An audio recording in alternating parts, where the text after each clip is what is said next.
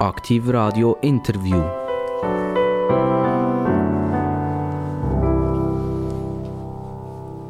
Und immer, wenn es Bing macht, dann wisst ihr, bei Aktiv Radio sind die interessantesten Gäste überhaupt, die man in der Schweiz finden kann.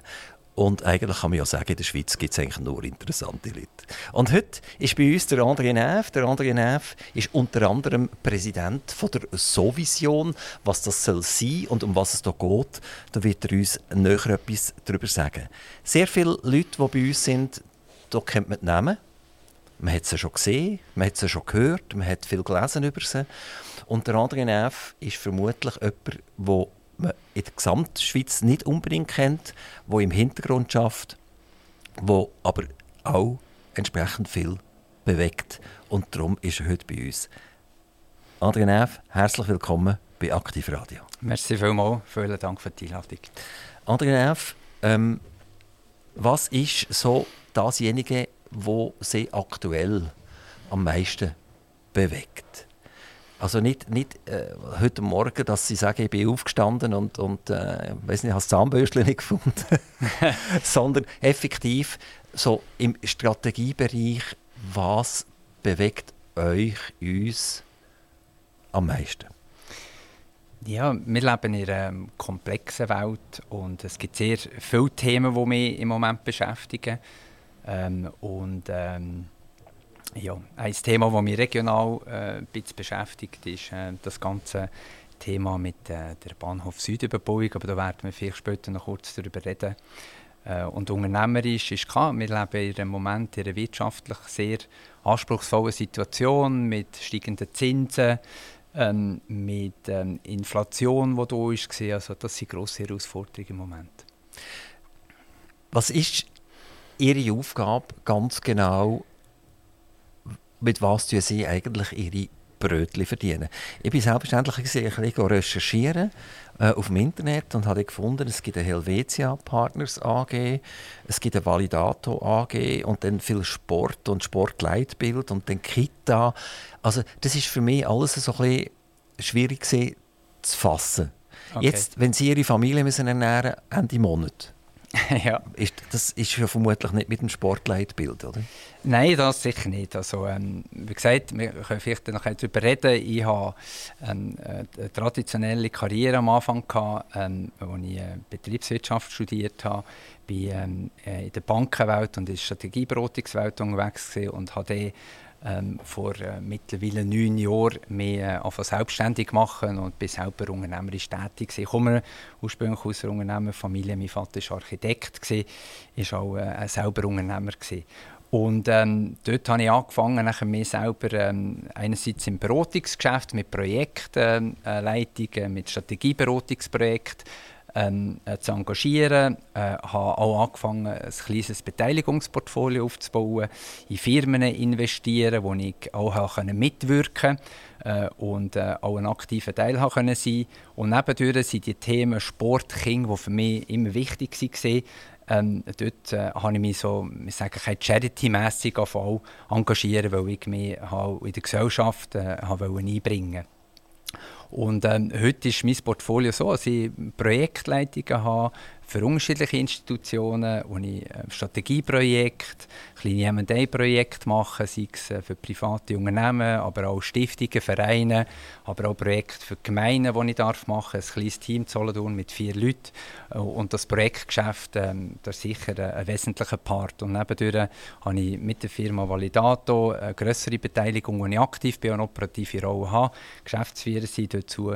Dort wir Firmen unterstützen in der Rekrutierung von Mitarbeitenden, äh, zum Überprüfen von den harten Fakten, also Lebensläufe etc. Und nebendurch die Themen, wie gesagt, IG Sport Solothurn, Verein Kita inklusiv, Sotech Network, das sind keine Herzensangelegenheiten, Themen für die Region, wo ich einen Beitrag möchte leisten möchte. Reden wir doch über die Validato. Das ist ganz etwas Spannendes. Das ist sich vielleicht jemand gar nicht bewusst. Also er tut sich neu bewerben und seine Bewerbung wandert anstatt zum internen Personalbüro mal zur Validato AG. Und die Validato AG ist ein wichtiger Punkt in der Entscheidung, ob jetzt der oder die Mitarbeiterin äh, akzeptiert wird oder nicht akzeptiert wird. Und da hat er eine sehr große Verantwortung. Wird das eigentlich offengelegt? Also wenn ich jetzt äh, mich bewerbe bei der Firma XYZ und die leiten das an euch weiter und ihr nachher die entsprechenden Untersuchungen machen und da kann ich mir vorstellen, dass er relativ weit geht. Also es werden vielleicht finanzielle Historien überprüft, es werden Internetüberprüfungen gemacht. Was hat er im Facebook alles schon rausgelassen? Ja. Ist er überhaupt äh, vertrauenswürdig für die Firma etc.? Also es kann sein, dass bei euch ein K.O.-Kriterium festgestellt wird und ja. das wird nachher dem Arbeitgeber mitteilt und der, derjenige, der sich beworben hat, kommt äh, Absage über. Aber er weiß das gar nicht, dass das über die Validator nein, nein. ist nein, nein, Das ist nicht so. Also, ähm, äh, einerseits so alle äh, Leute, die wir überprüfen im Auftrag äh, von unseren Kunden, eine Einwilligungserklärung schreiben, sind bewusst, dass Überprüfungen stattfinden und äh, alle Sachen, die wir überprüfen, die wir auch transparent offenlegen und der Kandidat oder die Kandidatin hat Einsicht. Was wir machen, ist, an, an uns allein auch nicht eine Entscheidung sein vor einer Anstellung oder nicht. Wir sagen immer, die Rekrutierung ist so ein Puzzle mit vier Teilen. Das eine ist äh, die Überprüfung der harten Fakten. Wir staunen immer wieder, wie wenig Unternehmen eigentlich wirklich äh, die Fakten, die sie im Lebenslauf bekommen, überprüfen. Wir stellen fest, dass fast 60 Prozent von allen Bewerbungen oder Bewerbungsunterlagen irgendeine eine, eine Auffälligkeit drin haben. Es ist etwas nicht angegeben worden, es ist etwas falsch deklariert worden, wir haben schon gefälschte Diplome gehabt. Wir sehen da eigentlich alles. Und ich staune eigentlich immer wieder, wie wenig eigentlich auch Fakten, einfach reine Fakten überprüft werden. Und das ist unsere Aufgabe. Aber selbstverständlich gibt es nachher noch das Interview, es gibt Einholen von Referenzen, also das machen wir nicht. Es gibt Päckchen, wo wir stimmen, es gibt Teamfähigkeit etc. Und unsere Kunden sind grössere Kunden. Das Thema ist vor allem im Finanzsektor sehr stark präsent. Da gibt es Auflagen vom, vom Regulator, dass solche Überprüfungen gemacht werden. Und ähm, das ist unser Thema. Und ich sage immer, ähm, wir stellen eigentlich sicher, dass ein Bewerbungsprozess fair und transparent über die Bühne kann gehen kann, weil wir finden es auch nicht richtig, wenn sich irgendein Kandidat immer bevorteilen mit Sachen, die er nicht offenlegt oder falsche Angaben macht, dass sie eigentlich die anderen, die den Job dann nicht bekommen, eigentlich beschissen. Und ähm, von dem her ist das eigentlich unser Antrieb. Da, darf ich nochmal zum Prozess ja. äh, übergehen? Das heisst, wenn ich mich bewerbe aufgrund von einem Inserat, sei es im Internet oder in einer Zeitung oder ja. wo auch immer, dann heisst es ja einfach, was man einliefern sollte oder man liefert mal das ja. ein, was, was eigentlich normal ist. Ja. Und jetzt weiß ich ja nicht genau, was mit meinem Dossier passiert. Geht das, gibt es nochmal eine Rückfrage nachher an Kandidaten und sagt, wir möchten die gerne, äh, die, wir haben deine Unterlagen bekommen und wir würden das gerne der Validat noch übergeben zur Überprüfung? Genau so funktioniert das. Also normalerweise sind so die letzten äh, drei Kandidaten oder Kandidatinnen in einem Bewerbungsprozess, also, ich sage jetzt in der letzten Runde sind und sagen, Teil von unserem äh, Rekrutierungsprozess ist, dass wir äh, die Fakten, den, Lebenslauf, die Unterlagen, die uns übergeben worden sind, überprüfen und das ist Teil des Prozesses. Ähm, und der Kandidat, die Kandidatin entsprechend informieren. Entweder holt unser Kunde eigentlich schon die Einwilligungserklärung äh, schriftlich ein, das ist unterschrieben, das Dokument haben wir, ohne das machen wir gar nichts. Oder der Kunde bittet uns, das mit dem Kandidat aufzunehmen, dass wir das haben und, und erst wenn wir dann haben, fangen wir an. Und einer der wesentlichen Teile ist nachher, und das, das stellen wir fest, ist eigentlich auch eine Selbstdeklaration, also wir die Fakten erfassen, der Kandidat oder die Kandidatin kommt dann von uns eine Einladung über, äh, wo sie diese Sachen alle können kommentieren können, ergänzen. Wir fragen noch gewisse Sachen, laufen Verfahren gegen sie, äh, gibt Sachen, die im, im, Zusammenhang mit dem Arbeitsverhältnis könnten problematisch sein. Also es gibt auch einen Fragebogen, das ist eigentlich der qualitative Part. Und das wird nachher beantwortet und erst wenn wir die Fakten zusammenhaben, wenn wir die Fakten überprüfen. Also das klingt ja jetzt äh, nach, nach so äh, direkter Job oder CEO-Job etc., wo man, wo man solche Evaluationsverfahren durchzieht und die letzten drei nachher noch durch eine Überprüfung, äh, dass man die Daten sichern Jetzt gehe ich auf die Validato-Webseite drauf und dann sehe ich dort, ich komme für 99 Franken komme ich über Compliance, Identitätsprüfung, Betriebs äh, äh, Betreibungsauszug, Strafregisterauszug äh, und so weiter und so fort. Oder? Also ich kann mir nicht vorstellen, dass man ein Dossier bekommt, eine Rückfrage macht beim Kandidat, darf ich, und nachher sagt er, jawohl, du darfst, und dann gehe ich zu Validato und zahle 99 Franken nachher, oder? Mal, das gibt es. Also, das ist jetzt ein kleines Päckchen. Wir haben ja beispielsweise Immobilienfirmen, wo irgendwie Mieter äh, Mieter, die einziehen, kurz überprüfen und, und selber die, die Auszüge nicht einholen dann machen wir das. Aber wie gesagt, auch hier ist ein kleines Papierchen. Wir sind selber nicht bemächtigt, irgendeinen Schofregisterauszug oder Betreibungsregisterauszug einzuholen ohne Einwilligung vom Kandidaten. Und sie sind gross. Und ich sage jetzt, es kommt nicht unbedingt auf die Seniorität drauf an, es kommt zuerst auch auf äh, die, sage jetzt, wie exponiert ist eine Rolle, wie kritisch ist sie, ist das beispielsweise auch eine Rolle, mit, die mit äh, äh, schützenswerten ähm, äh, Objekten zu tun hat oder mit, mit nicht mündigen Leuten. Also auch im Pflegebereich ist das Thema. Also es muss nicht unbedingt immer nur Top-Management sein. Es muss einfach dort sein, wo beispielsweise ein Reputationsrisiko ist, ein Sicherheitsrisiko kann sein oder auch ja, ein effektives Risiko kann sein. Nehmen wir mal den Mietercheck, den findet man auch bei euch auf der Webseite. Der kostet 139 Franken. Jetzt ist die Frage, wie lange kann ich arbeiten für 139 Franken mit eurer Ausbildung? Und äh, euren Infrastrukturen, die ihr zur Verfügung stellt. Das ist äh, Identitätsprüfung, Betriebs, äh, wieder Bet äh, Betriebsregisterauszug, äh, Tragbarkeitsprüfung und Auskunft vom letzten Vermieter. Das du doch gerade ein bisschen arbeiten für die 139 Franken. Aber gut, es ist exklusiv Mehrwertsteuer, es kommt noch 8,1% Mehrwertsteuer oben drauf.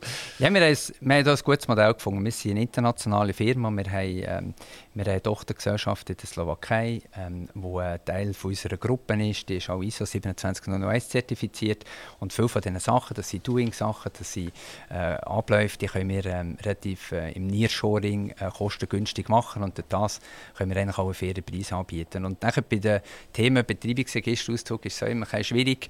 Ähm, die wisst vielleicht, dass der Betreibungsregisterauszug auf einer Gemeinde ist. Wenn der umzieht, bleiben quasi die Betreibungen teilweise im alten, in der alten Ortschaft oder der alten Gemeinde dort. Das kann sein, dass wir je nachdem, wenn, wenn es viel Wohnsitzwechsel gegeben hat, bis drei, vier Betreibungsregisterauszüge müssen einfordern und das, ist, das gehört nachher zu den Kosten. Merkt ihr, dass, dass der umgezogen ist? Es muss das? angegeben werden. Wir fragen die letzten fünf Adressen, wo er, also wo Adresse, wo er in den letzten fünf Jahren wohnhaft war. Und wenn wir den letzten Auszug bekommen oder eine Wohnsitzbestätigung können können, dann heisst es, er sei dann und dann wohnhaft. Und dann sehen wir natürlich, ähm, dann muss er ja vorher nicht mehr wohnhaft sein. Und dann können wir natürlich so die ganze Kette verfolgen. Und das passiert eben leider relativ viel gerade Leute, die Privatschulden haben, dass man mit einem Wohnsitzwechsel äh, sich wieder ja, in Sachen Auszüge eine bessere Situation kann, äh, zurechtschaffen Jetzt im Kanton Solothurn ist ja die Mieterproblematik eine andere als in Zürich. Also im Kanton Solothurn ist man zum Teil froh, wenn man einen Mieter hat. Also geht man vermutlich eher etwas ein und sagt, ja, okay, ich bin froh, dass ich ihn habe. Und in Zürich, wenn, wenn ich etwas ausschreibe oder die Leute erfahren es, dann hat man Schlangen vor der Besichtigung, stehen dort 100 potenzielle Mieter und dort ist es wahrscheinlich einfacher, um jemanden zu überprüfen. Oder, äh, nicht einfacher, aber im, im, im Sinn von, dort lohnt es sich zu überprüfen und, und der Beste eigentlich von diesen paar hundert, die hier wetten, auszulesen. Ja. Sie sind aber jetzt in der, in der Region Solothurn tätig. Mhm. Oder macht ihr das jetzt eben auch für Zürich Nein, wir sind und also mit der Firma Validata sind wir schweizweit und auch international tätig. Wir haben, so, wir haben auch Geschäfte in Deutschland. Also wir, sind, wir, sind nicht, äh, wir sind nicht lokal äh, jetzt rein auf Solothurn ausgerichtet mit dem Angebot. Der Hauptsitz ist eigentlich von der Firma auch in Zürich. Ich bin fast zwei Tage pro Woche in Zürich und wir arbeiten sehr digital, aber äh, das ist jetzt nicht ein Solothurner Geschäft. Wie seid ihr auf die Idee gekommen? Ähm, habt ihr die Firma selber gegründet? Wie sieht es aus mit Mitbewerbern, die genau das Gleiche machen, also auch Überprüfungen machen von Menschen, sei es für einen Arbeitgeber oder sei es für einen Vermieter? Ja, ich habe die Firma gegründet, zusammen mit einem Geschäftspartner zusammen. Und die Entstehungsgeschichte ist eigentlich interessant. ist eigentlich den Ursprung von meiner eigenen unternehmerischen Tätigkeit. Ich war ganz letzt ähm, äh, angestellt auf einer Bank in Zürich. Äh, die Bank ist verkauft worden und ähm, äh, aber nur, ich sage jetzt, zum Kunden und Teil der Kundengelder und das, was man nicht verkauft hat, das war eine alte Hülle gewesen. und dort bin ich nachher noch zuständig gewesen, dass man Kunden rausgeht ähm, und die Bank eigentlich abwickelt. So, man hört, man könnte äh, den Ausdruck sagen, Bad Bank Abwicklung, das war ein Job von mir und dort bin ich das erste Mal darauf gestoßen, haben wir Kunden müssen suchen, Leute müssen suchen, Fakten ähm, wo, ja, wo ich eine Bankbeziehung hatte. Und so bin ich auf das Thema Research, Searching gekommen. Und aus dem heraus hat sich nachher eine Firma ergeben, die eigentlich meine erste Firma war, die ich gegründet habe. Dort habe ich mich aber mittlerweile eigentlich zurückgezogen und bei denen investiert, wo wir eigentlich Besitzer gesucht haben von nachrichtenlosen Vermögen. Aber dort bin ich das ganze Thema ähm, äh, Informationssuche und so weiter gekommen. Und dort heraus hat sich nachher die Validator AG äh, quasi ergeben. Und die habe ich wirklich von Grund auf gegründet. Wir waren vier Gründungspartner nachher. Ähm, die ist auch eigenfinanziert. Wir haben das alles mit eigenen Mitteln aufgebaut und sind heute äh, zwölf Mitarbeiter an zwei Standorten und äh, ja, haben das vom Grund auf eigentlich selber aufgebaut. Wie hat er das äh, finanziert? Hat das gelangt? Also, er hat, wie gesagt, früher bei der Bank gearbeitet. Das waren auch bei Berater, bei, bei weltumspannenden Beratungsunternehmungen. Hat es äh, gelangt, um, um die Firma aufzubauen? Das hat gelangt, ja. Das hat gelangt. Ähm, äh, klar, wir waren zu vierten, gewesen, dann muss man das Risiko nicht ganz allein tragen. Alle von diesen vier Gründungsgeschäftspartnern haben eine Expertise mitgebracht. So ist, ähm, einer von meinen Kollegen ist ähm, äh, Anwalt und hat das ganze Rechtliche mit reingebracht. Die anderen zwei äh, Gründungspartner sind mehr in der IT-Welt und in der Operations-Welt. Und so hat nach eigentlich der Mix gestimmt, dass jeder etwas hat können mit an den Tisch bringen dass wir nicht alles müssen einkaufen sondern auch selber entwickeln wie, wie sieht das aus mit KI, also künstlicher Intelligenz? Kann ich in Zukunft eigentlich äh, auf so einen KI-Server aufgehen und, und sagen, ich habe einen neuen Mieter, das ist Heiri Bünzli ist der seriös, oder? Und dann macht Bulle, Bulle, Bulle, Bulle und dann kommt das Zeugs daher. Ja, das ist eine gute Frage. Was, was natürlich nicht so unterschätzt ist, ist das ganze Thema Datenschutz. Das ist schon gewaltig, was jetzt so passiert ist. In der Schweiz haben wir noch eigentlich fast einen weniger starken Datenschutz als im EU-Raum, wo wir auch aktiv sind. Und, ähm, und das ist ganz schwierig, wenn man persönliche Informationen oder Sachen recherchieren und so weiter. Und ich glaube, da wird sich auch KI äh, darum hieten, ähm, irgendeine äh, solche, sage jetzt, äh, Statistiken oder Datenanalysen zu fahren und irgendwelche Sachen zu publizieren. Also, ähm, beispielsweise auch alle Daten, die wir erfassen, sind wir verpflichtet, nach spätestens 120 Tagen komplett zu löschen von unserem System. Wie, wie machen wir dürfen, das? das wir dürfen die gar nicht haben. Das ist mir Wunder, wie ihr das rein technisch macht. Daten, die mal erfasst worden sind, komplett löschen. Ja. Das ist nicht mir Wunder. Wir haben eine Datenbank so aufgebaut, dass wir wirklich sämtliche Datensätze eigentlich mit einem Timestamp haben und vom Zeitpunkt an, wo wir sie haben, werden sie nach 120 Tagen komplett aus dem System gelöscht. Wir können ein paar wenige Sachen halten wir aus statistischen Zwecken noch fest, aber äh, wir sind auch gegenüber ähm, ISO und gegenüber äh, Kunden von uns verpflichtet, die Daten zu löschen. Wie ist das mit den Backups? Oder, oder man tut heute Backups fahren das ist ja das intelligent, auch Backups, ja. Wie, wie, wie holt ihr das technisch aus den Backups? Das ist nicht ganz einfach, oder? Da müsste jetzt unseren IT-Spezialist auch beiziehen, aber äh, wir haben es verpflichtet und wir haben es so gebaut, dass man das kann löschen kann und wir müssen das auch teilweise nachweisen. Wir werden jedes Jahr auditet, wir haben jedes Jahr ein ISO-Audit und dann wird auch diese Sachen angeschaut. Also, oder da habe ich immer ein bisschen Problem, oder? Der SBB sagt das ja auch, oder? Ähm, mittlerweile wissen die mit dem Handy, der ist dort eingestiegen und dort ausgestiegen, oder? Und sie sagen auch, ja, die Daten werden nicht erfasst oder sie werden gelöscht. Man hat in den Bahnhöfen hat man Verfolgungssystem integriert, oder? Und da sagt man, ja, es ist ausschließlich für die Verfolgung, damit wir wissen, wie, wie, wie die Personenströme sind etc. Und trotzdem kann es nachher genutzt werden, dass wenn man am, am Pasta-Laden vorbeiläuft, dass es aufpoppt und sagt, du kannst jetzt 10% Rabatt haben, wenn du jetzt gerade bei mir reinkommst. Also die ganze, die ganze Geschichte ist schon ganz, ganz, ganz schwierig. Ähm, ich selber komme aus der IT raus, oder? und eben die Datenvalidierung oder Datenaufbewahrungssystem äh, gehen weit zurück, müssen zum Teil weit zurückgehen. Man muss ja zum Beispiel Daten zehn Jahre aufbewahren, damit er gegenüber den Behörden die Auskunft geben kann. Und dort sind nachher Daten drin, wo man gesagt hat, die sind schon lange gelöscht worden.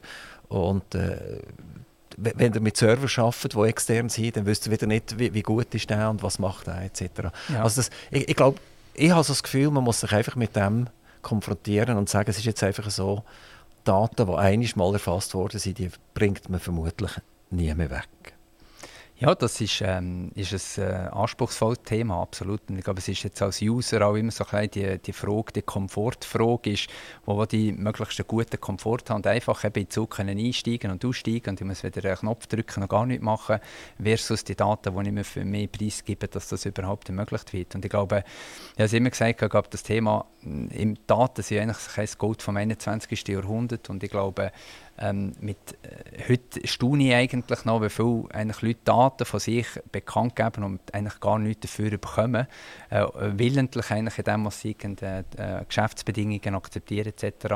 Und ich glaube, das ganze Thema Datenmanagement, so eigentlich mal gesagt, so eine Vision ist, früher hat man so einen Banker gehabt, der zu, zu seinem Geld schaut und ich kann mir gut vorstellen, dass es in 15 Jahren auch Leute gibt, die, zu, wo sie, wo Daten im, im Auftrag von Kunden eigentlich managen und schauen, was passiert mit denen, was ist der Privacy Layer, was will man bekannt geben, was nicht. Und mit Daten wird immer eine größere Bedeutung haben.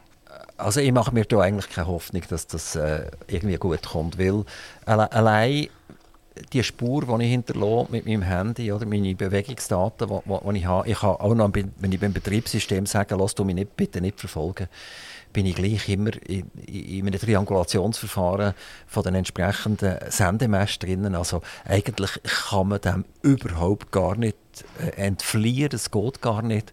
Und das wäre natürlich jetzt zum Validieren, wäre ja das hochspannend, oder? Von, von einem, wenn ich einen neuen CEO darstellen oder so, kann ich, kann könnte ich schauen, was hat er eigentlich für ein Bewegungssystem, oder? Und dann sehe ich, dass er da eigentlich zweimal pro Woche in ein, in ein Bordell geht oder so und dann sage ich, ja, das geht schon gar nicht, oder? Das, das ist äh, ja, ja. gefährlich. Also, also eigentlich tut man so oberflächlich diskutieren. Also man tut zum Beispiel Medizinaldaten tut man ja diskutieren, dass man sagt, okay, wir können das immer noch nicht einführen flächendeckend, weil Gefahr ist riesengroß, dass nachher der andere Nerv mit dem Validator im Prinzip die Medizinaldaten von davon auswerten und sagt, der hat irgendwie vor sieben Jahren Darmverschluss gehabt und dort ist die Gefahr riesengroß, dass er im Prinzip nachher, ich weiss nicht, eine Krebserkrankung daraus macht und dann fällt er eh wieder raus. Also du musst den gescheiter nicht anstellen. Also, irgendwann laufen wir dorthin und vermutlich ist es überhaupt gar nicht zu verhindern. Jetzt, ja. Ihr tut ja mit eurer Firma vermutlich auch so, so Forschungen betreiben. Ihr schaut, was könnte man auch noch anbieten an einem Kunden in der Validierung von, von so einem Menschen. Äh, die dürft nicht stillstehen, weil sonst ist der Mitbewerber, der etwas macht, was ihr nachher nicht macht und dann seid ihr weg vom Fenster. Also das Thema ist brennend heiß ja. und, und was läuft im Moment zum Beispiel an Erneuerung in, in dieser Validierung über Personen? Also wieder haben mich vorher ja noch gefragt, so ein Thema Konkurrenzsituation etc. Ich glaube, einer der grossen Themen ist gleich nachher vor, wenn ich das, das Angebot anschaue, ist, welche Anbieter es gibt. Es gibt jetzt äh, ähnliche wie wir, die sind global tätig, aber die haben ganz anderen Bezug zum Thema Datenschutz. Wir haben sehr viele Kunden, die wirklich einfach das Höchste darauf legen, dass der Umgang mit Daten äh, super ist und dort arbeiten wir wirklich fast noch täglich dran. Es ist auch so, wenn wir Daten haben und Überprüfungen gegen außen machen, müssen wir sicherstellen, dass wir mit minimalsten Informationen gegen außen eigentlich auch bekannt geben, was für Informationen suchen wir, für wer suchen wir die, weil wir wollen ja nachher nicht anderen Instituten oder äh, Abklärungen, wo wir Auszüge holen, auch eigentlich zu viele Daten mitgeben. Also das Thema Umgang mit Daten, möglichst wenig Daten bekannt geben, möglichst effizient sein, das beschäftigt uns ähm, eigentlich sehr stark. Wir haben auch ähm, das Privileg, dass wir auf einer Re Regulierungsbehörde in der Schweiz ähm, dürfen das machen, wo wir auch sehr hohe Anforderungen haben an die Infrastruktur. Also wir müssen uns jetzt eigentlich auf der IT-Security, IT-Sicherheit äh, die ganze Zeit wirklich aktiv immer noch am Arbeiten. Und das Thema KI das wird kommen, da bin ich überzeugt. Im Moment ist das Thema sehr viel händisch. Wenn wir Spruchdiplom ab, äh, noch überprüfen oder Universitätsdiplom, da gibt es noch keine Datenbanken, wo man kann irgendeine Abfrage erfahren und dann hat man es. Also dort, das wird kommen und da können wir uns eigentlich auch auf, äh, darauf einstellen, wie das funktioniert. Ähm, aber ähm, wie gesagt, das Thema IT-Infrastruktur zu schaffen, Sicherheit, äh, Datenthemen, das beschäftigt uns fast täglich. Eben, also die Validierung, die wird meines Erachtens einfach äh, weltweit und spannend sein. Die Daten sind einfach vorhanden und ich finde äh, vermutlich über jeden etwas Schlechtes. Was ganz etwas Spannendes ist bei der Swisscom, wenn die äh, wieder in, in die Ausschreibung von der Lehrstellen, dann kommen sie gegen 8000 Anfragen über. Und sie können nur einen kleinen Bruchteil davon können sie effektiv nehmen. Die haben lang die vielen tausend Dossiers angeschaut, analysiert und, und überlegt und dann im Prinzip Kandidaten kommen oder halt nicht kommen. Irgendwann das war glaube ich vor zwei Jahren oder so, haben die einen Strategiewechsel gemacht und haben gesagt, wir wollen gar keine Dossier mehr sehen, wir wollen gar nicht mehr sehen von, von diesen Kandidaten, sondern du gehst vor eine Kamera und du tust Fragen beantworten und wir schauen im Prinzip ah, wie, wie, wie gehst du dich, wie schnell reagierst du, was, was machst du etc.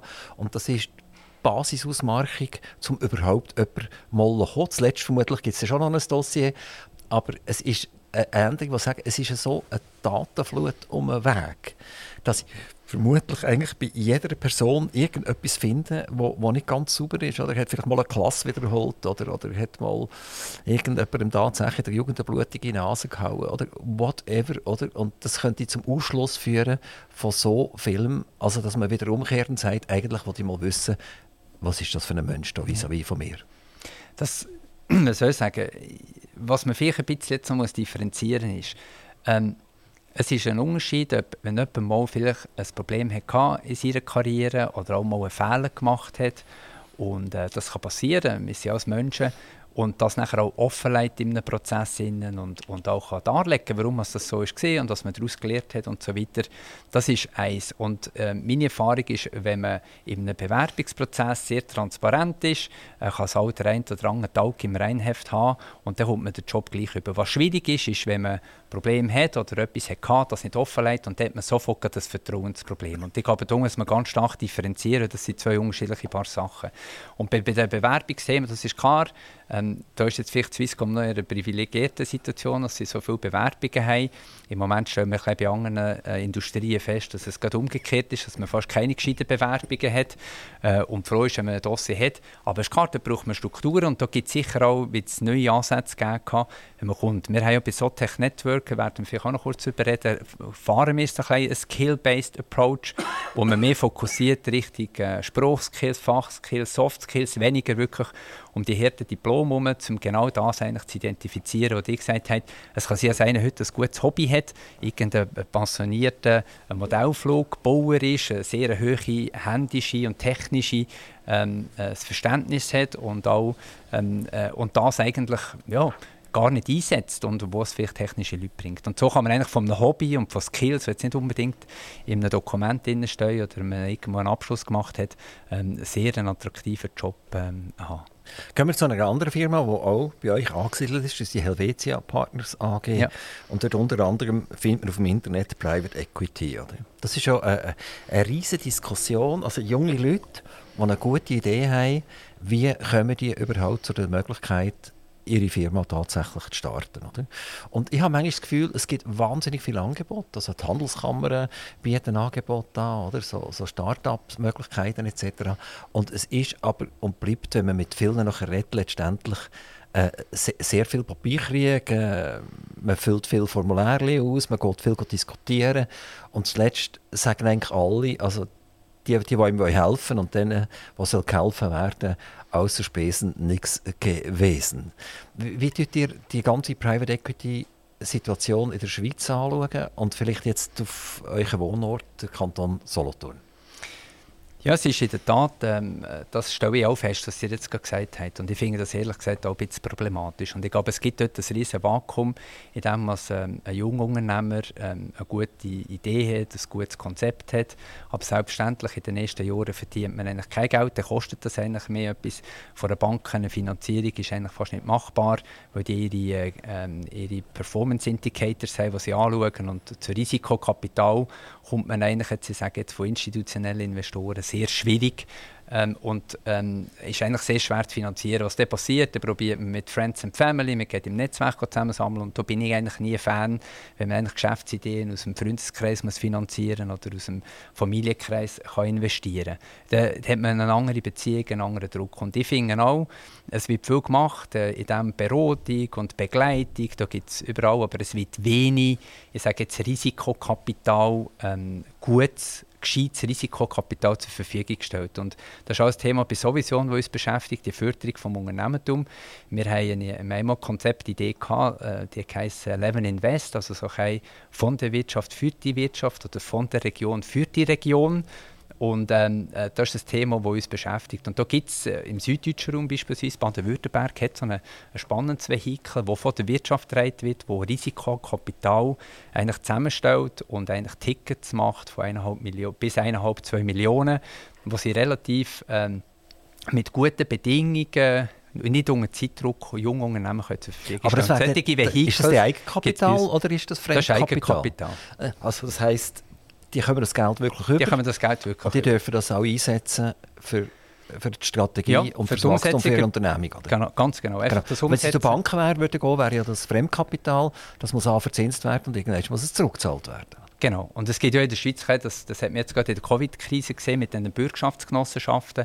Da ist eigentlich auch die Idee zur Förderung, oder sagen jetzt äh, Unternehmen, die nicht kreditwürdig genug sind oder eine gewisse Bürgschaft brauchen, hinter einem Bankkredit.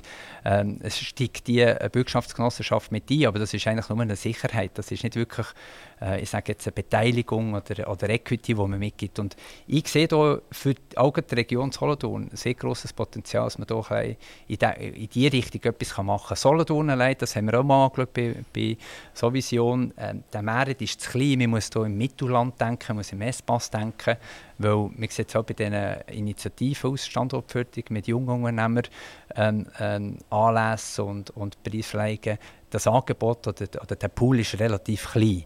Aber ich denke, es hat zwei Sachen. Das eine, sie die Gefäße schaffen und das zweite, sie auch gewisse Themen zu bewirtschaften. Das macht unsere Region auch ein zu wenig.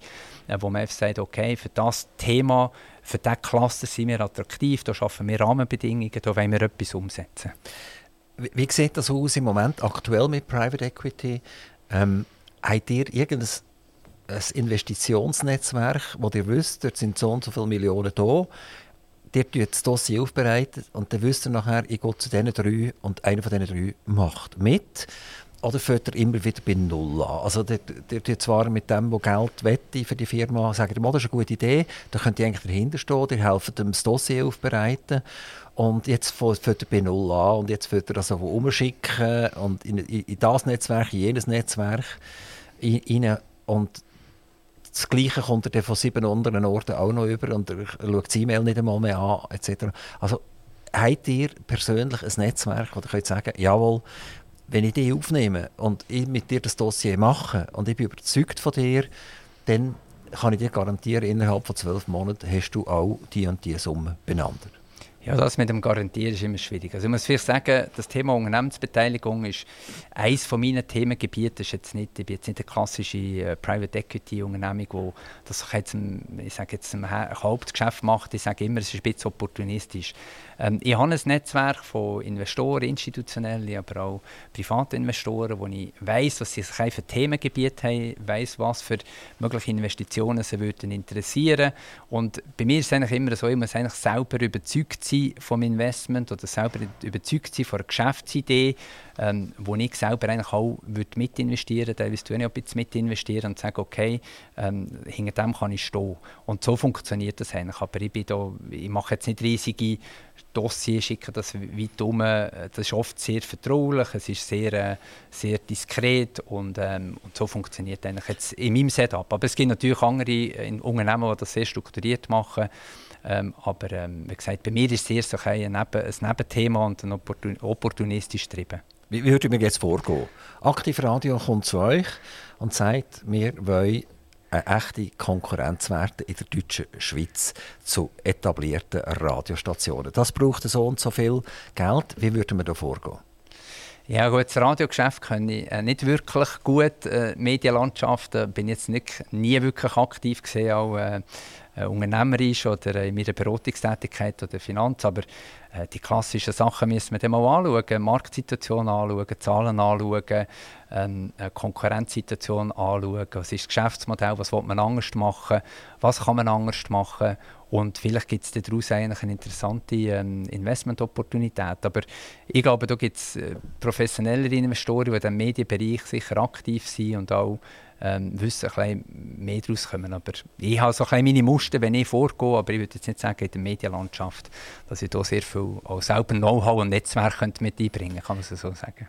Die sind nicht nur bei Banken gesehen, die sind auch bei eben internationalen Beratern gesehen. Das war PricewaterhouseCoopers Ja. gesehen. Und ihr seid auch bei der IBM gesehen. Ja. Ähm, PwC ist ja eine, was es noch gibt tatsächlich, wo immer noch international tätig ist. Ähm, wie seid ihr dort reingeraten bei der PwC und wie seid ihr wieder rausgeraten? Ja, spannend. Also zur IBM bin ich eigentlich unfreiwillig gekommen. also ich habe nach meinem Betriebswirtschaftsstudium äh, an der Fachhochschule Nordwestschweiz ähm, äh, ursprünglich eine Banklehre gemacht, Solothurn auf dem Bankverein äh, Westbahnhof, äh, wo jetzt äh, Bank Claire drinnen ist. Äh, dann habe ich äh, eben äh, die Fachhochschule gemacht, Betriebswirtschaft und bin dort zur PwC, klassische Berater, Aufgabe angenommen dort. Nachher war es so, gewesen, in der Finanzkrise hat, hat man das Problem gehabt, dass die grossen, die Big Four, also KPMG, Deloitte, PwC, haben ja gleichzeitig das Auditgeschäft, das Revisionsgeschäft gemacht und das Beratungsgeschäft. Und das ist der vierte ist Ernst Young, oder? Und Ernst Young, genau. Und nachher ist von der äh, Aufsichtsbehörde gekommen, äh, von, von, von, den USA, dass eigentlich die ganz grossen Players, dass wir es jetzt sofort trennen. Man kann nicht, das, äh, man kann nicht gleich Wirtschaftsprüfung, Revision machen und gleichzeitig noch das Beratungsgeschäft machen. Und der PwC hat gesagt, gut, wir, macht, wir das ganze Geschäft abspalten. PwC Consulting hat es vorübergehend geheißen. Nachher hat man einen Tag hat es glaube geheißen Monday, hat man selber das Gefäß machen, wo man das ganze Geschäft ausgelagert hat und dort IBM nachher eigentlich das Beratungsgeschäft von der PwC gekauft damals. So bin ich automatisch zur IBM gekommen und ich eigentlich nicht ausgewählt habe, herzugehen. Ist aber auch spannend gewesen. und nachher habe ich aber relativ schnell gemerkt, dass ich mehr ins internationale Strategie Strategieberatungsgeschäft möchte und bin dann nachher äh, ein MBA machen auf Spanien und auf Amerika, wo mir eigentlich auch äh, die IBM teilweise noch ein mitfinanziert hat äh, und das ist eine super Sache. Und dann bin ich aber nachher nicht mehr zurückgegangen zur IBM nach meinem Aufenthalt in Spanien und USA und bin dann nachher damals zu Booz Allen Hamilton, das heisst Booz Company, ähm, äh, gegangen und bin dann dort nachher im internationalen Strategieumfeld tätig. Äh, habt ihr bei der IBM all die Transformation erlebt, wo man die IBM als, als Hardwarehersteller auch kennt hat, nicht nur als Dienstleister, also sei es beim Personal Computer oder mit, mit den KMU äh, zentrale System, wo sie ja nachher völlig aufgehört haben, wo sie sagen, das ist fertig, wir machen nur noch einen ganz grossen Bereich machen wir weiter. Habt ihr das dort bei der IBM miterlebt? Ja, das ist kurz nach mir passiert. Ich war bei IBM sehr stark im Beratungsgeschäft, gewesen, vor allem CRM-Geschäft. Siebel ist das einmal eine Software, die wir eingeführt haben. Also es ist alles CRM-Business und ich glaube, kurz nachdem als ich weg bin, ist nachher auch die, die grosse Transaktion mit Lenovo, wo er das ganze Hardware-Geschäft übernommen hat. Aber da bin ich eigentlich schon weg gewesen. Ich bin auch nie, jetzt IBM nie in dem Hardware-Thema inne gewesen, bin ich wirklich mehr im Services-Geschäft unterwegs gewesen, im Bereich CRM. Also es ist interessant bei IBM, oder? Wenn man vor 30 Jahren irgendjemandem die drei Buchstaben hergelegt hat, haben alle gesagt, alles klar. Ja. Wenn man das heute jemandem herleitet, jemandem Jungen, sagt wer ist das? Oder? Ja, das ist, wo wir äh, vor, 10, vor 20 Jahren ist das eine ganz andere Liga gewesen als jetzt. Und das gehört sicher auch zu den ganz grossen Brands, im, äh, wo, ja, wo Bedeutung verloren hat in den letzten Jahren. Die sind nach Spanien und Amerika gegangen. Ja. Spanien, wunderschönes Land. Ja. Fast immer warm. Kommt darauf an, wo man ist. ja, jetzt, äh, jetzt Spanien eine kalte Region. Ja, ich, äh, als ich das erste Mal auf Spanien gegangen bin, habe ich ähm, während meinem Studium an der Fachhochschule in Nordwestschweiz in Alten habe ich einen Austausch in Oviedo, in Asturias. Das ist ganz im Norden von Spanien, also Madrid quasi gerade auf einer das Küste. Atlantik, ne? Atlantikküste und dort gibt es Skigebiete, es hat 250 Sorten Käse, eine grüne Küste. Also ich würde sagen, klimatisch nicht wirklich viel anders als äh, hier, wo wir jetzt gerade leben. Aber es ist vielleicht in Zukunft ist das Richtige dort, oder? Wenn es im Mittelmeerbereich immer heißer wird, ist vielleicht der Atlantik die richtige Destination für die Zukunft. In der Tat, also das stellt man schon jetzt fest. Also in Oviedo, also in der Küste, der grünen Küste oben, gibt es viele Leute, die mittlerweile eine Wohnung haben, zwei Wohnsitz haben, aus Madrid raus, wo im Sommer auch sehr heiß ist. Und die Städte alles südlich von Madrid raufgehen und, und dort eigentlich in klimatisch angenehmeren Bedingungen können leben können. Ja.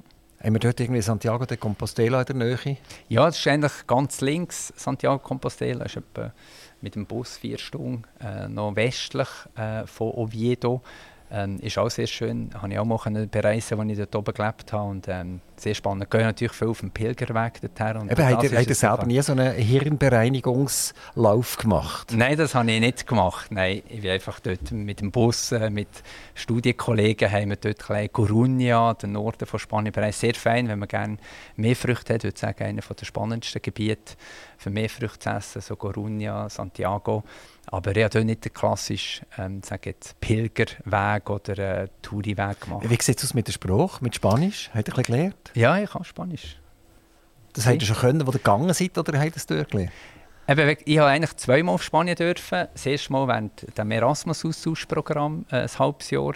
Und das zweite Mal beim MBA, wo ich wieder auf Spanien bin, auf Madrid. Damals bin ich in die Hauptstadt gegangen, auf Madrid. Und dort habe ich eigentlich auch mein Studium Spanisch-Englisch gemacht, zweisprachig.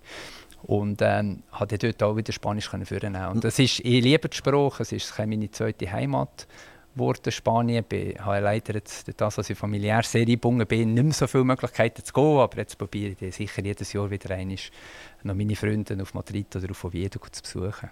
Wie, wie schaut Spanien so an? Äh, ist das prosperierend oder nicht so prosperierend oder auch kompliziert, formell kompliziert? Ja, ja. Es ist schwierig, so eine, eine, äh, eine grundsätzliche Meinung zu haben. Also ich habe, als ich dort gelebt habe, ähm, das ist jetzt aber auch schon eine Weile her und eine Wohnung hatte, habe ich schon gemerkt, dass die Prozesse nach wie vor schwierig waren. Es läuft sehr viel mit Vitamin B eigentlich auch noch in Spanien, wenn man Kontakt haben muss und dort. Also rennt man fast von Korruption ein bisschen? Nein, würde ich nicht sagen. Aber das Netzwerk, es ist halt sehr eine emotionale äh, Kultur und, und äh, wichtig und, und ich glaube, der, der, persönliche Kontakt und das Netzwerk der Tungen ist sehr, sehr wertvoll ähm, äh, für dort zum Leben und, und, und die Stadt selber ähm, ähm, ich habe die Immobilienpreise auch immer ein bisschen, äh, verfolgt. Ist eigentlich wirklich ähm, recht stabil. Wo Spanien sicher Probleme hat, ist in den Agglomerationszonen, wo sie sehr starken Wachstumsboom und Wirtschaftsboom hatten, sehr viel hergestellt haben. Und nachher, es gibt ganze Städte außerhalb von Madrid, die man eigentlich gar nicht bezogen hat und eigentlich Ruinen sind. Das also es ist sehr viel verbastelt worden. Sehr oder? viel verbastelt worden. Und auch die ganze Küste, das auch mal, als ich in Madrid gelebt habe, mal bereist von Almeria aus der Küste zu Rapp. Also das ist teilweise wirklich fürchterlich, was Aber es ist ja nicht hat. nur Spanien, da am Mittelmeer Katastrophen abgelassen hat. Oder? Das sind sehr viele andere Staaten als sonst, ja. wo, wo die Strände, die, wenn man vom, vom Meer herkommt, oder? Und äh, irgendwie mit einem Dampfer oder, dort entlang fährt, dann trifft einem das grosse Grusen, was man dort eigentlich sieht. Ja, es ist teilweise wirklich erstaunlich. Also wir sind auch dort die Küste abgereist und es hat ganze Buchten mit Überbauungen, die ja, wo verwahrlost sind, die man gar nicht bezogen hat. Und nicht nur eine, sondern mehrere. Und ich glaube, das war der, der Trieb, gewesen, der ökonomische Trieb und dort etwas herstellen und, und eigentlich nicht sauber analysiert, nichts Nachhaltiges gebaut und ja, ist eigentlich unvorstellbar. Könnt ihr das vorstellen, die Familie mal zu packen und nach Spanien zu gehen? Nein, ich glaube es nicht. Äh, man misst hier sehr wohl, wir, wir lieben die Region hier. Ähm, also ich fürchte, wenn, äh, wenn, wenn ich nicht mehr so familiär oder Kinder ein bisschen, ich sage jetzt, äh, erwachsen werden oder selbstständige werden, ein bisschen mehr unterwegs sind, wird Spanien sicher bei, bei mir und bei meiner Frau wieder ein höheren Stellenwert einnehmen. Ähm, ich habe das sehr geliebt, den Aufenthalt dort, auch die Kultur dort. Also dem her, ein Teil von meinem Herz ist äh, noch in Spanien. Ähm, aber jetzt in dem Lebensabschnitt, wo ich bin, sind wir hier ganz wohl. Uns gefällt es hier. Die Kinder können hier eine wunderbare Ausbildung äh, genießen und aufwachsen. Und äh, wenn, wenn ich dann vielleicht wieder mal ein mehr Zeit habe, kann das vielleicht wieder mehr Bedeutung bekommen. Der zweite Auslandaufenthalt, den du gemacht hast, ist Amerika. Amerika ist äh, sicher heute wieder in aller Munde. Man hört viel Schlechtes von Amerika und wenig Gutes, was ich persönlich als mega gefährlich anschaue, weil es ist immer noch die Wirtschaftsmacht Nummer eins auf der Welt, also immer noch vor China. Und Amerika hat glaube ich, etwa 350 Millionen Einwohner und, und China weit über eine Milliarde. Also viel, viel, viel, viel grösser. Also das sind zwei Polen, wo, wo man wahrscheinlich irgendwann muss auf eine irgendeine Art, oder? Und äh, dass die Amerikaner wieder mit den Chinesen reden und umgekehrt und einander nicht irgendwelche äh, Probleme verursachen.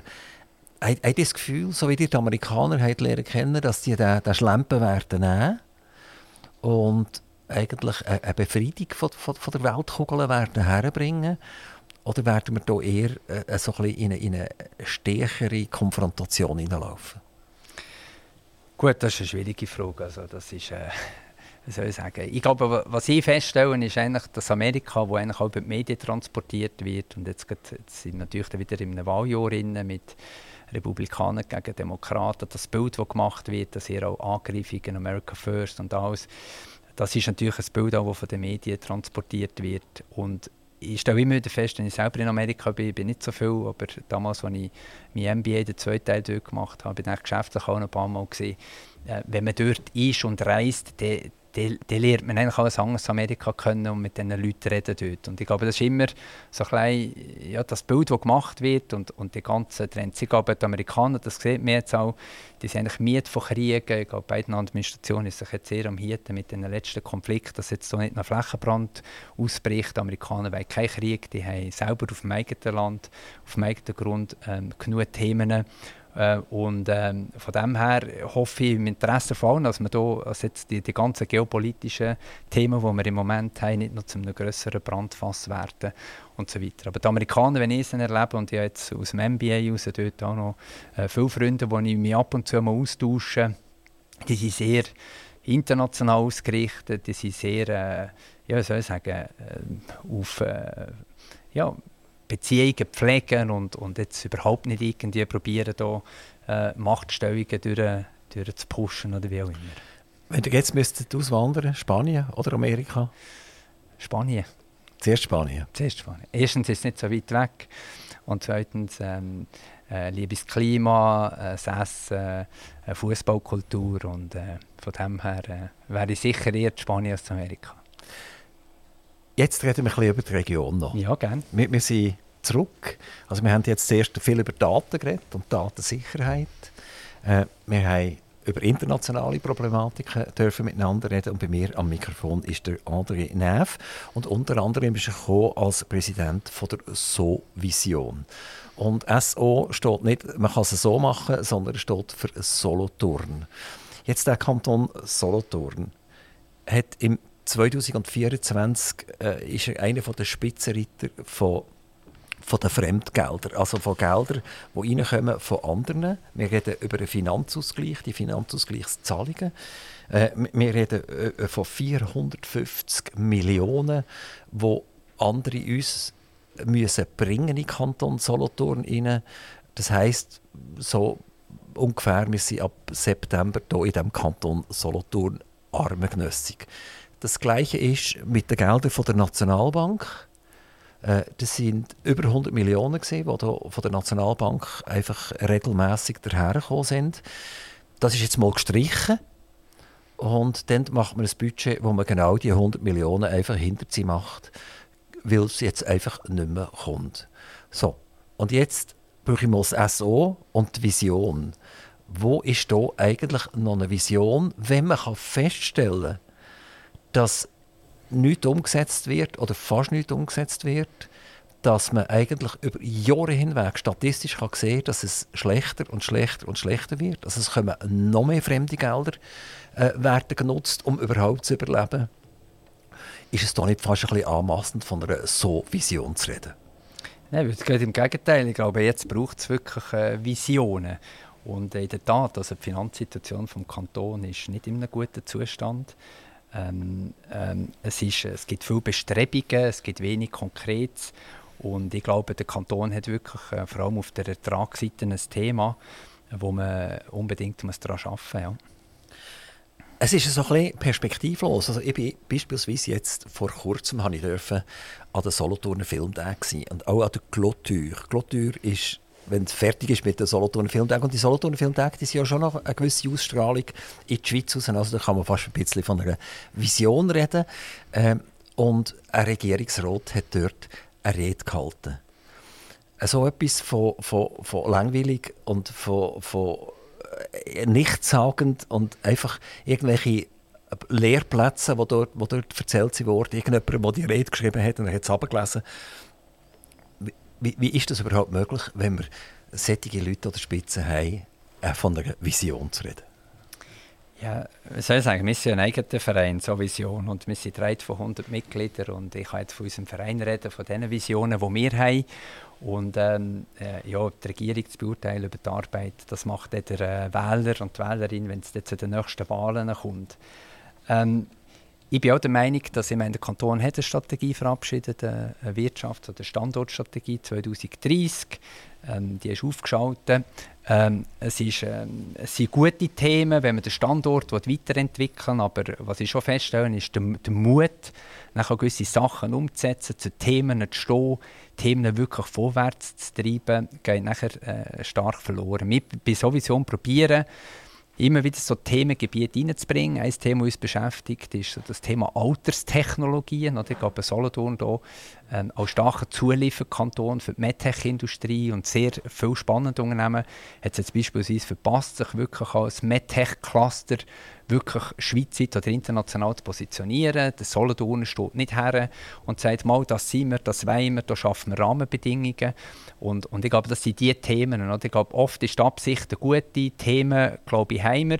Aber es nachher die, wenn man auf Englisch sagt, die Execution, also wirklich Sachen anpacken, Rahmenbedingungen schaffen, ähm, da, da haben wir gewisse äh, Probleme. Eben, es bleibt bei der Vision. Es also bei der Vision, Visionen genau. sind ja nett, oder?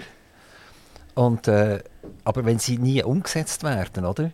Irgendwann glaubt man nicht mehr daran. Ja, eben, da steht der Tropfen hüllt den Stein. Also ich glaube, äh, gewisse Sachen hat man verpasst. Ähm, wir können probieren daraus zu lernen. Wir probieren jetzt bei sowieso das Thema über Alterstechnologien, Age-Tech. Wir haben hier in der Region mit äh, zwei, drei interessanten Start-ups, die dem, mit Alterstechnologien, sei es Bewegungssensoren und so weiter, jetzt relativ erfolgreich unterwegs sind. Ich glaube, wir müssen probieren, solche Klassen zu bilden. Das genau gleiche hier wie in Lauterbach mit der Helion, der im Solarbereich wirklich ein führender Player ist. Da muss man probieren, um solche äh, um solche äh, Leuchttürme herum äh, äh, ein Ökosystem zu bauen. Äh, sei es äh, Zulieferindustrie von denen, sei es rechtliche Rahmenbedingungen schaffen etc. Und ich glaube, da sind wir als Solothurn eigentlich äh, zurückhaltend, wenn es dann wirklich geht, okay, mal, jetzt haben wir hier einen Leuchtturm, wie entwickeln wir den, was machen wir? Und wir ziehen jetzt alle am Seil, dass wir hier ein Ökosystem bauen können. Und, und ich glaube, das, das sind die Rahmenbedingungen, die, wir schaffen. Wir haben es mit der Unternehmenssteuerreform eigentlich auch nicht geschafft, die Steuern zu abzuziehen, dass wir sicher noch attraktiver werden als Kanton. Und äh, ja, das sind teilweise verpasste Chancen. Die hat mal wollen, ein Gondelbändchen über die Aaren überbauen. Ist das noch am Laufen oder ist das vorbei? Im Moment ist es vorbei leider. Ähm, also wir bauen, es gibt, ähm, es gibt die IG Aarengondel, die so Vision unterstützt hat, weil wir eine visionäre Idee finden. Ähm, äh, das sind genau die Sachen, wir haben die unterstützt und gesagt, das ist eine Vision. Ähm, ob sie machbar ist oder nicht, das werden wir sehen. Wir haben eine Machbarkeitsstudie gemacht, wo, äh, wo wir auch präsentiert haben als IG äh, Aarengondel. Haben sie am Kanton eigentlich vorgestellt, ähm, äh, mit reingegeben und äh, leider muss ich sagen, der Kanton äh, jetzt die Idee vorerst nicht weiterverfolgt. Wir bedauern das. Äh, aus der IG aus, ist aus jetzt, äh, haben wir sehr viel stark engagiert. Wir haben ein Gondeli aufgehängt, dass man so mal können visualisieren mit einem Kran. Äh, wir haben das probieren, das Thema zu positionieren und wir, wir hätten sehr begrüßt, wenn es jetzt noch in die nächste Planungsphase geht, weil ich glaube, das ganze Erschließungsthema, Verkehrsthema rund ums Attisholz, wenn man etwas weiterdenkt, äh, habe ich noch nicht wirklich eine gute, greifbare Lösung gesehen. Und alles eigentlich auf die Stoss verlagern, ähm, äh, ist, ist schwierig, finde ich nicht die richtige Lösung. Und mir hat jetzt begrüßt, wenn ich die Planungsüberlegungen äh, und die Konzeptüberlegungen, die Idee noch länger weitergetragen worden wäre. Willst du wieder schnell sagen, was das Attisholz ist? Das ist ein Firmengelände, das brach liegt, das jetzt reformiert wird und das gehört zur Gemeinde Riedholz und allein durch die Reformierung von dem Gelände wird die Gemeinde verdoppelt werden. Das hat infrastrukturelle Probleme, das wird Kindergärten, Schulen brauchen. Ähm, es wird Wohnungen geben, en masse dort, einen wunderschönen Ort an und für sich und das wäre schon noch cool gewesen, wenn man dort hätte ins Gondelbändchen einsteigen können. Absolut. Also eben, Sattisholz besteht einerseits, wie ihr es jetzt gesagt habt, aus Sattisholz Nord, das ist auf dem äh, Boden von Riedholz. Aber da gibt es Sattisholz Süd, das ist auf dem Boden von der Gemeinde Lauterbach, also Bayergin ist auf Lauterbacher Boden. Und wir haben, wir haben dort einen hochspannenden Standort, einerseits mit Wohnen, Leben, aber auf der anderen Seite auch Industrie, die noch weiter wird wachsen Das Areal kann man noch weiterentwickeln. Und äh, wir, hat, äh, wir sind davon ausgegangen, das wäre eine spannende, äh, effiziente, ökologisch auch sehr vertretbare Lösung für den Personentransport. Und auf der anderen Seite wäre es auch die erste äh, urbane Seilbahn in der Schweiz, die sicher auch gewisse Impulse hat können setzen und zu einer attraktiv, Attraktivität von der Region weiter hat können Genau, so ganz spontan beitragen. würde ich sagen, ich würde auch Gondelbändchen fahren, auf jeden Fall. Ich hätte den Blaustran. Warum hat der Kanton das blockiert? Ja, schwierig zu sagen. Da müsste die Regierung fragen. Also sie, haben, sie haben das Thema besprochen. Ähm, sie haben natürlich die entsprechenden Ämter mit einbezogen. Und im Moment äh, ist glaub, die Meinung vom Kanton, dass einfach die Realisierbarkeit und der Nutzen, was wir bringen, eigentlich nicht im Verhältnis steht zu einer möglichen Investition. Wer, wer, ähm, wer würde investieren? Also, die haben jetzt die Vision gehabt, die haben das Gondelbändchen bauen Ich nehme an, die haben auch Geldgeber mitgebracht, oder? Die haben nicht dem Kanton Nein, gesagt, jetzt wollen wir noch mal viel Geld von euch, oder? Nein, das, also wir, wir haben immer gesagt von Anfang an weg, dass wir eigentlich ein, ein Transportinstrument vom, von, von der öffentlichen Hang sind, dass wir es im ÖV integriert sind, also der Vergleich das ist nicht wie eine Bergbahn, wie die Weissensteinbahn, sondern äh, der Vergleichspreis ist ein Bus-Abi äh, vom Bahnhof Solothurn ins Hattisholz. Und das ist eigentlich dort, wo man es messen Ist nicht das genau der Fehler? Immer wieder werden Visionen gemacht, wo man nachher im Prinzip zur Administration geht, wo man zu den Kantonen geht, den Gemeinden oder zum Bund geht und sagt, ich habe eine wahnsinnig gute Idee, aber du musst es zahlen.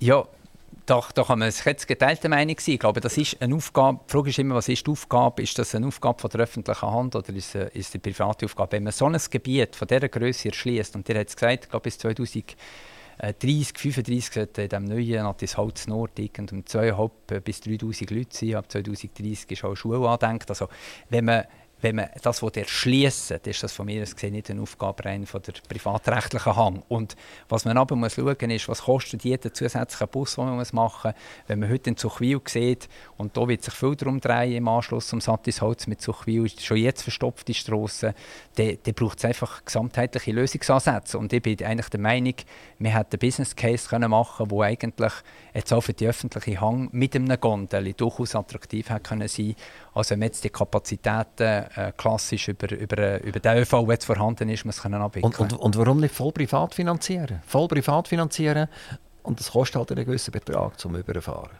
Das muss man anschauen. Das eine ist die Finanzierung, das zweite ist natürlich die ganzen Gesetzgebungsthemen, Nutzungsplanung, äh, was dort alles noch braucht. Also man braucht auch einen starken Kanton, eine starke Behörde im Hintergrund, dass man so ein Projekt umsetzen könnte. Aber wie gesagt, das, werden wir, das Thema kann man noch diskutieren, wie die Finanzierung könnte aussehen Vielleicht gibt es auch irgendein Hybridmodell. Im Moment ist das Projekt so, wir haben äh, die IG gibt es noch.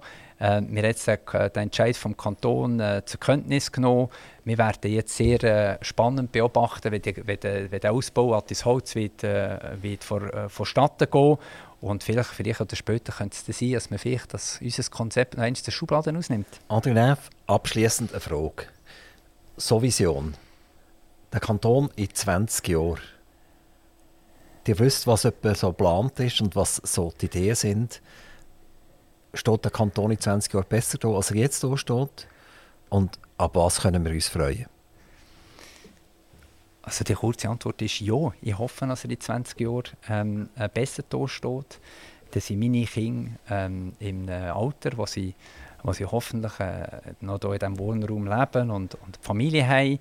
Ich glaube, wir sind wirklich von, vom Standort her attraktiv. Wir sind ähm, in der Mitte von der Schweiz. Wir haben einen hochspannenden Lebensraum mit dem Berg, mit der Aare. Wir haben gleich noch Wohnraum, der bezahlbar ist äh, im Vergleich zu anderen Gebieten. Ich glaube, die, die örtliche auch, die örtliche Präsenz oder wo man wohnt, das hat sich jetzt mit der Corona-Krise ein bisschen verändert, ist man heute mobiler ähm, und für die Art von Lebensqualität, die die Region hier bietet, jetzt auch für mich und, und für das, was wichtig ist, ist sie hochattraktiv und ich hoffe, dass man auf diesen Sachen aufbauen kann, noch ein bisschen innovativer wird, ein bisschen mehr Mut kann nehmen wirklich Sachen umsetzt. Äh, es ist immer so gewesen, ist, ist ein Spruch, der gewisse Vorteile hat, aber oft auch limitierend ist. Und ich hoffe, vielleicht ist der, kann man an dem auch noch ein bisschen äh, schrauben. Und, äh, es gibt Sachen, ich glaube, der Kanton hat im Moment grosse Investitionen, grosse Herausforderungen, aber äh, man muss die Finanzierungsbudget und die Entwicklungsbudget auch immer über einen längeren Zeitraum anschauen. Und ich glaube, dass da, ich traue Solothurn zu, dass wir hier rauskommen und ähm, einen prosperierenden Kanton herbringen. Und Merv, ganz, ganz herzlichen Dank, dass Sie bei Aktiv Radio vorbeigekommen sind. Toi, toi, toi für alle Aktivitäten, die Sie ergreifen, die, die die Familien ernährt und die, die ein bisschen mehr visionär sind. Recht herzlichen Dank, Herr Sauser. Aktiv Radio Interview.